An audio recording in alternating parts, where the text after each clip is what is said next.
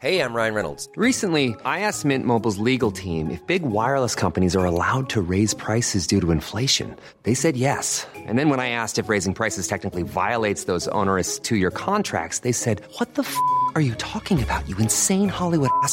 So to recap, we're cutting the price of Mint Unlimited from $30 a month to just $15 a month. Give it a try at mintmobile.com slash switch. $45 upfront for three months plus taxes and fees. Promo rate for new customers for limited time. Unlimited more than 40 gigabytes per month. Slows. Full terms at mintmobile.com. ¿Están ahora mismo los mercados anticipando que la inflación va a dejar de ser un problema durante los próximos trimestres? Sí, lo están anticipando, pero porque también anticipan que durante los próximos trimestres nos podemos meter en una recesión. ¿Por qué razón?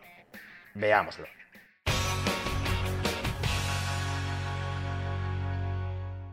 Muchos de los titulares que podemos leer hoy en prensa apuntan en una misma dirección.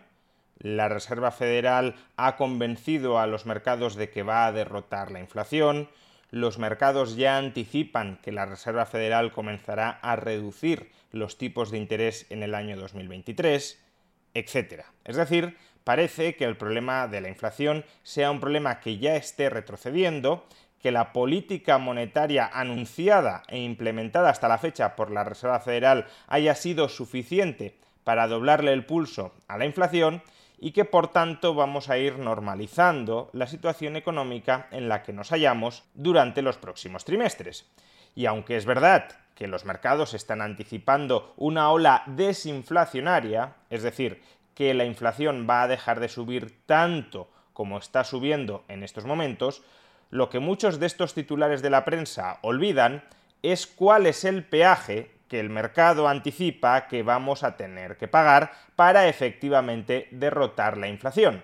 Y ese peaje se llama recesión. Primero, es verdad que las perspectivas de inflación a medio largo plazo según los mercados han ido cayendo. La inflación media esperada durante los cinco años posteriores a los siguientes cinco años, es decir, para el periodo 2027-2032, ha bajado hasta el entorno del 2,4% en Estados Unidos y alrededor del 2% en Europa. Es decir, sí es verdad que los bancos centrales han persuadido a los mercados de que van a ser capaces de derrotar la inflación.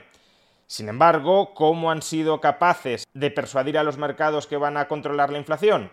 Pues subiendo tipos de interés lo suficiente como para generar una recesión. ¿Y por qué sabemos que ahora mismo los mercados están anticipando recesión en Estados Unidos? Pues porque la llamada curva de rendimientos de la deuda pública estadounidense se ha invertido prácticamente en todos sus vencimientos. Y la inversión de la curva de rendimientos en Estados Unidos es un indicador que sistemáticamente ha pronosticado con acierto que la economía estadounidense iba a entrar en recesión. La curva de rendimientos simplemente es una representación gráfica del tipo de interés que abona ahora mismo cada uno de los bonos con distinto vencimiento, a un año, a dos años, a cinco años, a diez años, a treinta años, emitidos en este caso por el Tesoro estadounidense. Lo normal en la curva de rendimientos es que el tipo de interés anual que abonan los bonos de más largo vencimiento sea superior al tipo de interés que abonan los bonos de más bajo vencimiento. Básicamente que uno cobre un tipo de interés anual superior por invertir en un bono en deuda pública a 10 años que por invertir en deuda pública a 2 años. Sin embargo, hay situaciones excepcionales en las que esto no sucede y el tipo de interés anual que uno puede obtener invirtiendo en un bono a 2 años supera el tipo de interés anual que puede obtener en un bono a 10 años. Cuando eso ocurre hablamos de inversión de la curva de rendimientos, es decir, que la curva de rendimientos no exhibe su forma normal, su forma normal es que los tipos de interés de la deuda a largo plazo sean superiores a los tipos de interés de la deuda a corto plazo, sino una forma invertida, al revés. Es decir, que la deuda pública a corto plazo abona tipos de interés superiores a la deuda a largo plazo. Y cuando esto ha ocurrido, cuando se ha invertido la curva de rendimientos, sistemáticamente a lo largo de los últimos 40 años, al poco tiempo la economía ha experimentado una recesión. En este gráfico podéis observar las inversiones de la curva de rendimientos en el tramo 2 a 5 años, en el tramo 2 a 10 años o 5 a 10 años, y lo que vemos es que siempre que los tipos de interés a dos años han sido superiores a los tipos de interés a 10 años, o los tipos de interés a 5 años han sido superiores a los tipos de interés a 10 años, al poco tiempo ha llegado una recesión. ¿Y por qué ocurre esto? ¿Por qué esto es así? Pues básicamente hay dos teorías que no son incompatibles que lo explican. Por un lado, la teoría de las expectativas. Los inversores anticipan que viene una recesión si viene una recesión, la economía se va a frenar. Si la economía se frena, van a bajar los tipos de interés. Hiring for your small business? If you're not looking for professionals on LinkedIn, you're looking in the wrong place. That's like looking for your car keys in a fish tank. LinkedIn helps you hire professionals you can't find anywhere else, even those who aren't actively searching for a new job but might be open to the perfect role. In a given month, over 70% of LinkedIn users don't even visit other leading job sites. So start looking in the right place. With LinkedIn, you can hire professionals like a professional. Post your free job on linkedin.com slash people today. Ryan Reynolds here from Mint Mobile. With the price of just about everything going up during inflation, we thought we'd bring our prices down. So to help us, we brought in a reverse auctioneer, which is apparently a thing. Mint Mobile unlimited premium wireless. Ready to get 30, 30, bit to get 30, bit to get 20, 20, 20, bit to get 20, 20, bit to get 15, 15, 15, 15 just 15 bucks a month. So, Give it a try at mintmobile.com slash switch. $45 upfront for three months plus taxes and fees. Promo for new customers for limited time. Unlimited more than 40 gigabytes per month. Slows. Full terms at mintmobile.com. Hey there, it's Michelle Norris. I'm host of a podcast called Your Mama's Kitchen. When I travel, I'm usually looking for a way to find a taste of home when I'm not at home. And one of the things I love to do when I am at home is entertain. And Airbnb allows me to do that. When I was in California recently, I rented a house that had a great kitchen. And when we were sitting around the table, we we're all thinking, we're in someone else's house. Someone could be in all of our homes as well. If you have a home, but you're not always at home, you have an Airbnb. Your home might be worth more than you think. Find out how much at airbnb.com/slash host.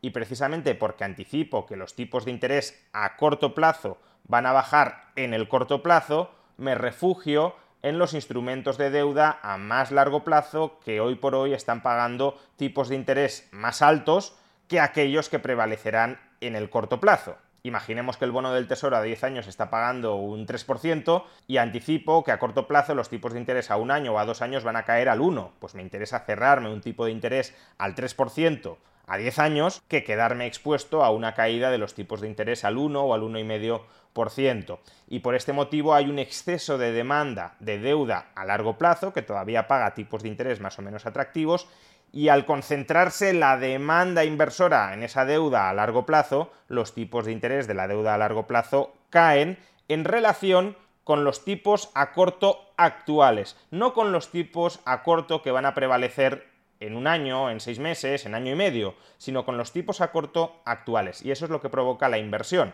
anticipamos, prevemos desde el mercado que viene una recesión, nos refugiamos en la deuda a largo plazo, bajan los tipos de interés de la deuda a largo plazo en relación con la deuda a corto y por tanto la curva se invierte. La inversión de la curva en este sentido nos trasladaría la información que tienen los inversores sobre la recesión que puede estar por venir. Pero existe una segunda teoría de por qué la curva de rendimientos se invierte.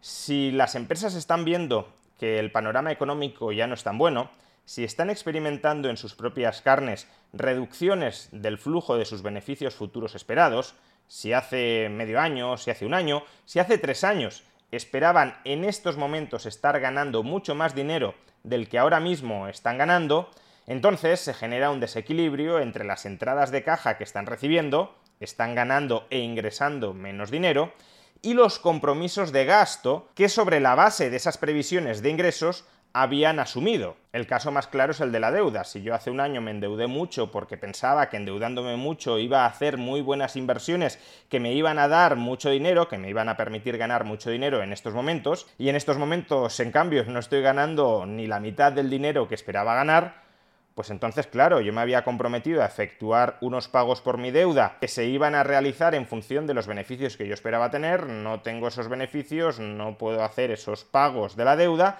y si no puedo hacer los pagos de la deuda, ¿qué me queda? Pues lo que me queda es tratar de refinanciar los pagos de esa deuda que no puedo atender con cargo a los beneficios que había esperado obtener pero que no estoy obteniendo. ¿Y qué significa refinanciar la deuda? Pues significa esencialmente refinanciar mi deuda a corto plazo.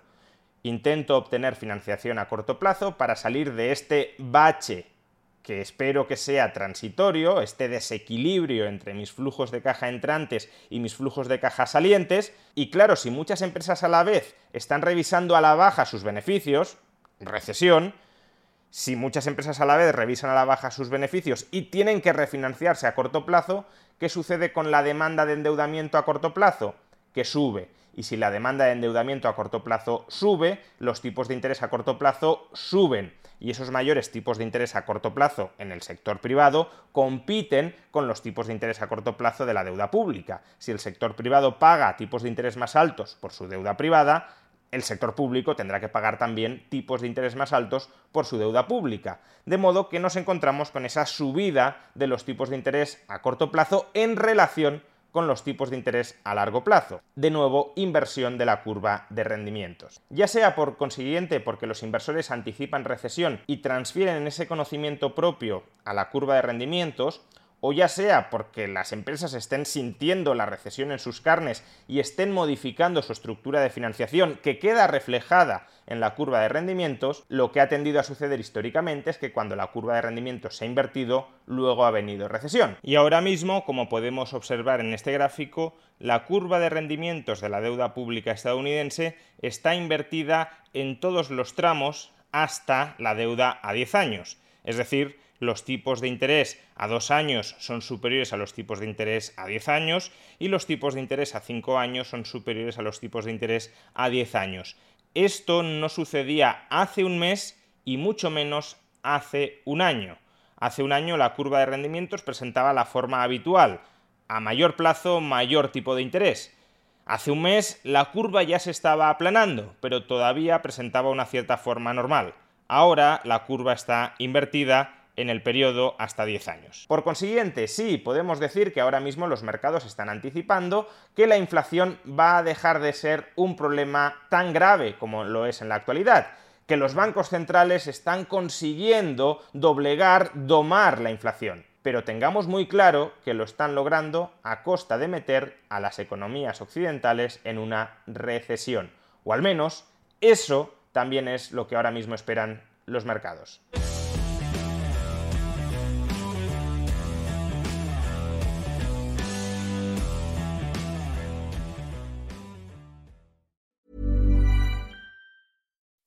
When you make decisions for your company, you look for the no-brainers. If you have a lot of mailing to do, stamps.com is the ultimate no-brainer. Use the stamps.com mobile app to mail everything you need to keep your business running with up to 89% off USPS and UPS. Make the same no-brainer decision as over 1 million other businesses with stamps.com. Use code PROGRAM for a special offer. That's stamps.com, code PROGRAM.